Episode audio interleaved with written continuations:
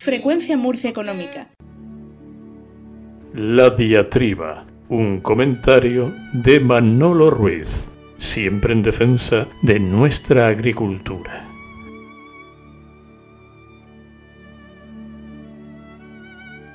Dios guarde.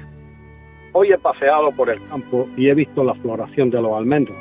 Preciosa visión, unos con un blanco inmaculado e impoluto y otros de un rosado pálido y bellísimo. Normalmente estos árboles son los que anuncian la primavera.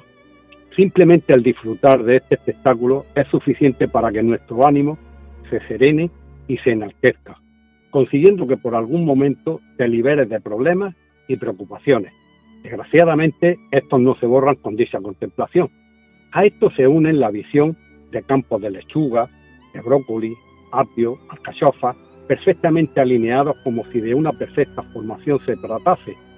Ese color verde intenso, esa tierra perfectamente labrada y cuidada en que se nota el amor vertido en ella. Por desgracia, tantos limoneros sin recoger el fruto por falta de compradores, al igual que muchos naranjos en la misma situación.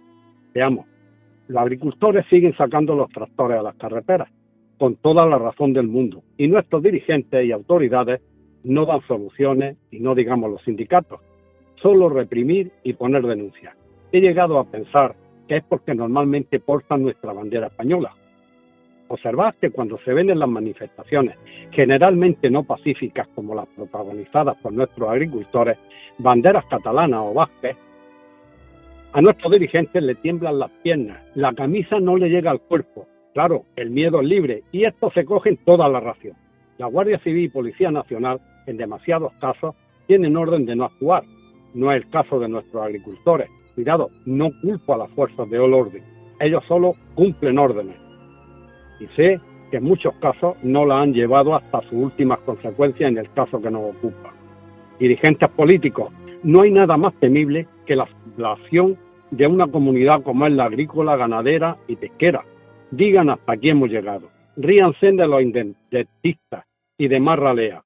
Si esta gente dice de ir adelante, tiemblen, porque no habrá ni denuncias ni palos que los paren. Quien avisa no es traidor, y yo les conozco bien. Además, tienen razón en sus reivindicaciones. Ya he dicho alguna vez que estas comunidades son respetuosas por las leyes. Quizás por eso siempre han sido los chivos expiatorios, por el respeto a la ley y el orden, pero eso en cualquier momento puede saltarse esa barrera imaginaria. Así que, señores dirigentes de izquierda, de derecha o de donde sean, cuídense de las aguas mansas, que las corrientes pronto se presentan. He dicho, he pensado.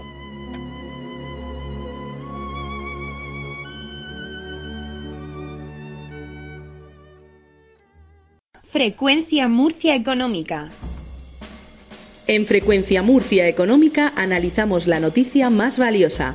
EFAME, cooperativa líder en distribución farmacéutica, patrocina la noticia más valiosa.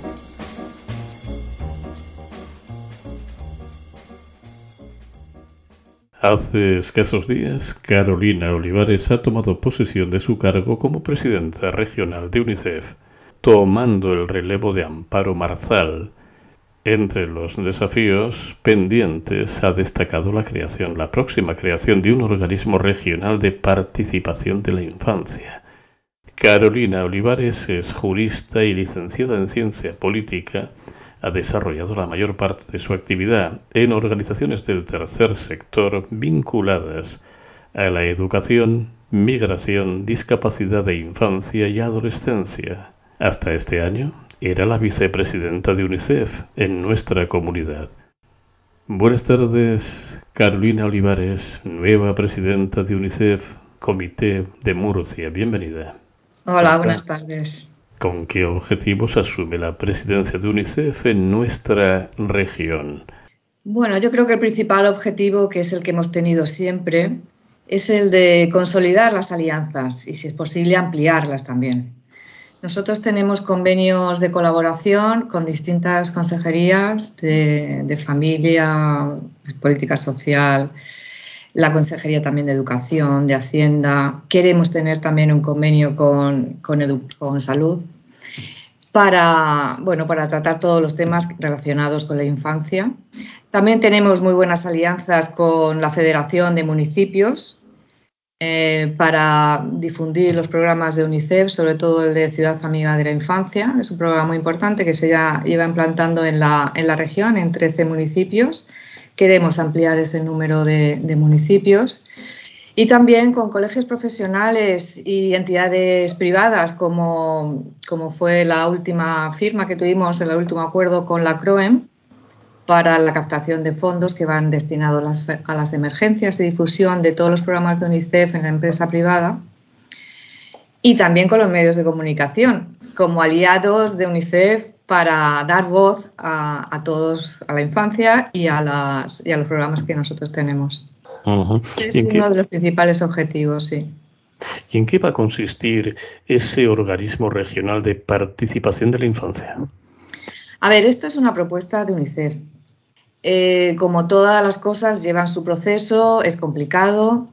Eh, el gobierno tiene que asumir eh, la, bueno, la creación de este órgano para que todos los niños y las niñas de la región puedan tener un foro de participación donde se, pueda, se puedan escuchar sus propuestas, lo que creen que tienen que mejorar, y, todo lo que tienen que aplicar dentro de la región. Ya funciona en las 13 ciudades amigas de la infancia que tenemos, porque es un requisito fundamental para ser ciudad de la amiga, amiga de la infancia el tener este tipo de órganos de participación infantil. Es, elemental, si no, no, podría, no se podría dar el sello.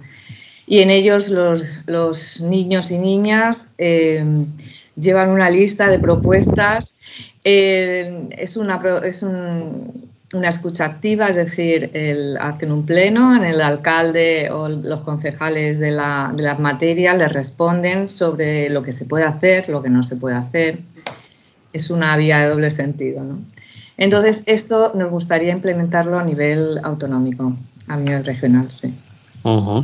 ¿Cuáles son los principales problemas que afectan a nuestros niños y adolescentes en esta región? Bueno, el principal problema, la principal preocupación es la, pobreza. Eh, Juanjo tendrá eh, los datos actualizados. la región de Murcia está muy por encima de la media de, España en temas de pobreza infantil. Creo que hay que poner el foco en eso. Hay herramientas, tenemos herramientas como puede ser, por ejemplo, la implementación de la garantía infantil europea. Eh, mediante unos planes de acción que a nivel nacional ya se ha aprobado y falta esa implementación o la elaboración de esos planes a nivel autonómico y local. Y esto es uno de los ejes en los que nosotros queremos incidir para poder acceder a ese, al menos al 5% del Fondo Social Europeo Plus para eh, destinar esos fondos a acciones eh, derivadas a mejorar los servicios esenciales para la infancia, ya sean de salud, eh, educación, vivienda, etcétera. Como usted sabe perfectamente, la pobreza se hereda, pasa de padres a hijos y estos hijos, si no media milagro, lo pasarán a los suyos. Esta batalla va a ser larga y dura, pero la ganaremos. Sí, invirtiendo en educación, la educación rompe el círculo de la pobreza. Invertir en educación es fundamental. Aumentar las ayudas públicas por alumno, eh, como hemos conocido también, eh, aumentar las plazas públicas para eh, la educación de 0 a 3 años, ayudas para la conciliación familiar. La educación es un elemento crucial para, que estos niños que viven en la pobreza, por ejemplo, estoy pensando en, la brecha digital, en aquellos niños que no tienen acceso en algo, una herramienta tan fundamental hoy en día como son las tecnologías, las nuevas tecnologías, que aplicadas al aprendizaje son una herramienta fundamental, pues bueno, existen hogares donde no existe esta posibilidad de conexión a Internet, donde no tienen las tablets o los ordenadores lo principal para, para conectarse. Y esta brecha digital es uno de los problemas básicos. Aproximadamente 4 de cada 10 niños están en riesgo de pobreza en nuestra comunidad. 4 de cada 10. Es una de las comunidades con mayor pobreza infantil de España. ¿Qué nos está indicando este dato? Bueno, pues este dato nos indica que, el foco hay que ponerlo en, lo importante realmente. El foco hay que ponerlo ahí, los esfuerzos y las inversiones hay que ponerlas, hay que ponerlas ahí para poder reducir y hay que trabajar y utilizar las herramientas, como he dicho antes, que, de las que ya disponemos para poder eh, implementar la garantía infantil europea, por ejemplo, con esos fondos europeos que pueden ayudar mucho a mejorar la situación de los niños y las niñas en nuestra región.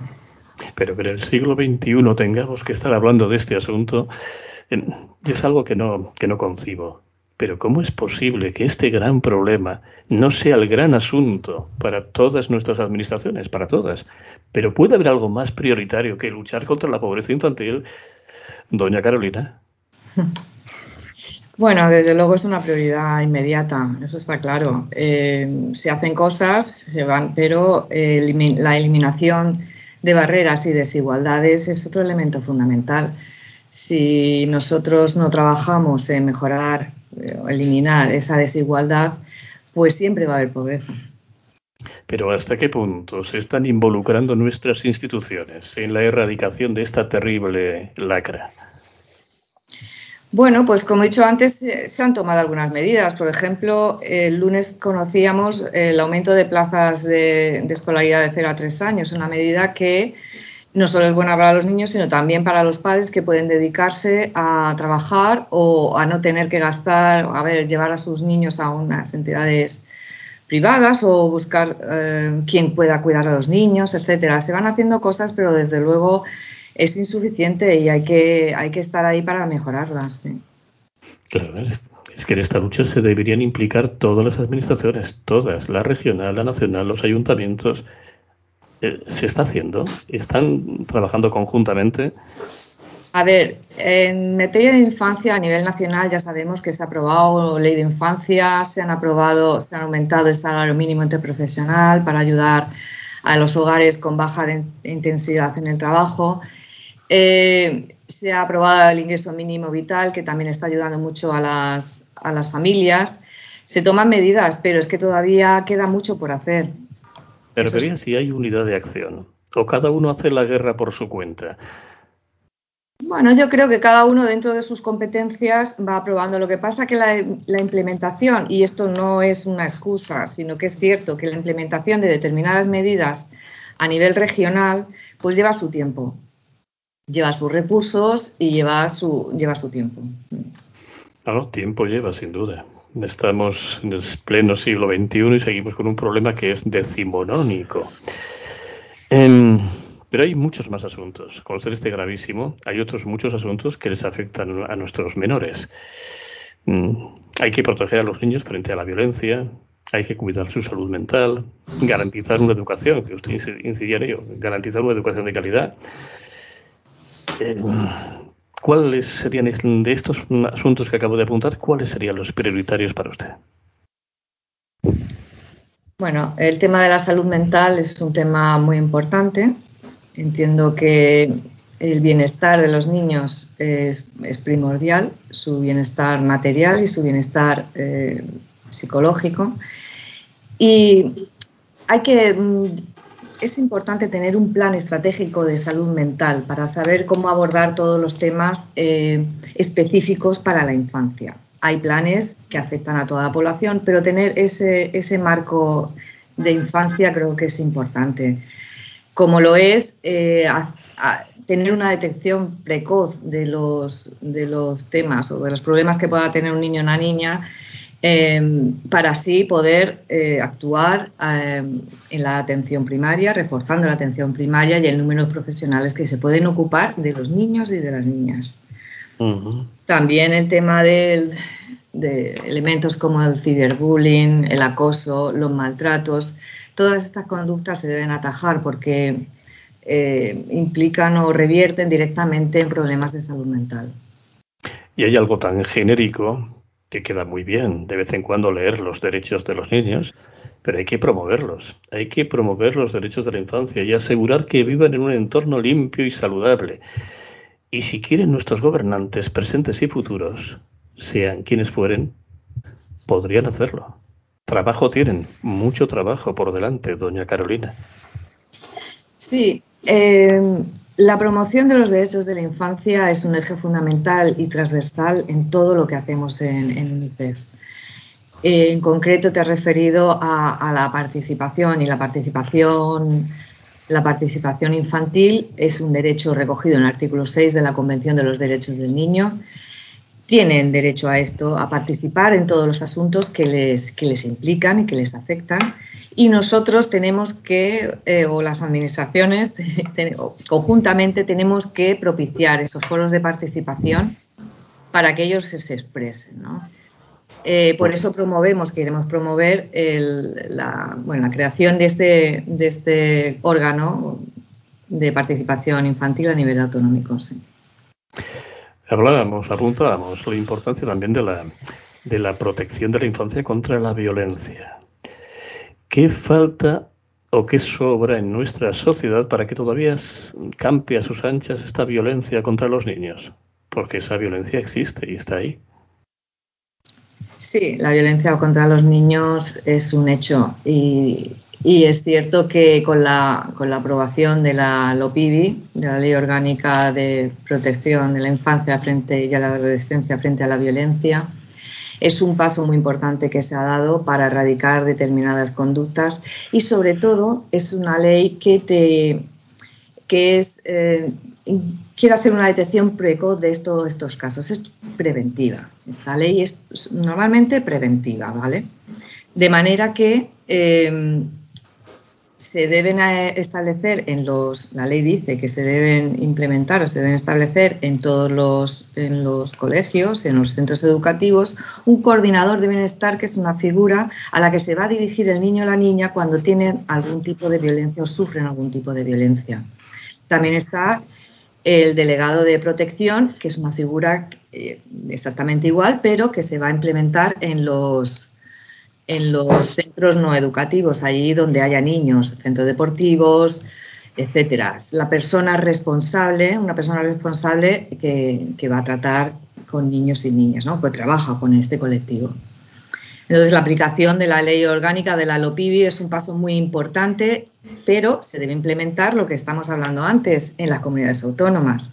Entonces, las administraciones tienen que coger el relevo, e implementarlos en nuestra, en nuestra comunidad para hacer efectiva y evitar, porque lo que queremos es evitar eh, que haya conductas eh, violentas contra los niños y las niñas. En 2016, su predecesora, Amparo Marzal, firmó el Pacto Regional por la Infancia y la Adolescencia. Ocho años después, ¿qué balance se puede hacer de ese, de ese plan? de ese pacto? Bueno, no sé el balance exactamente, pero lo que sí tengo claro es que hay que revitalizarlo.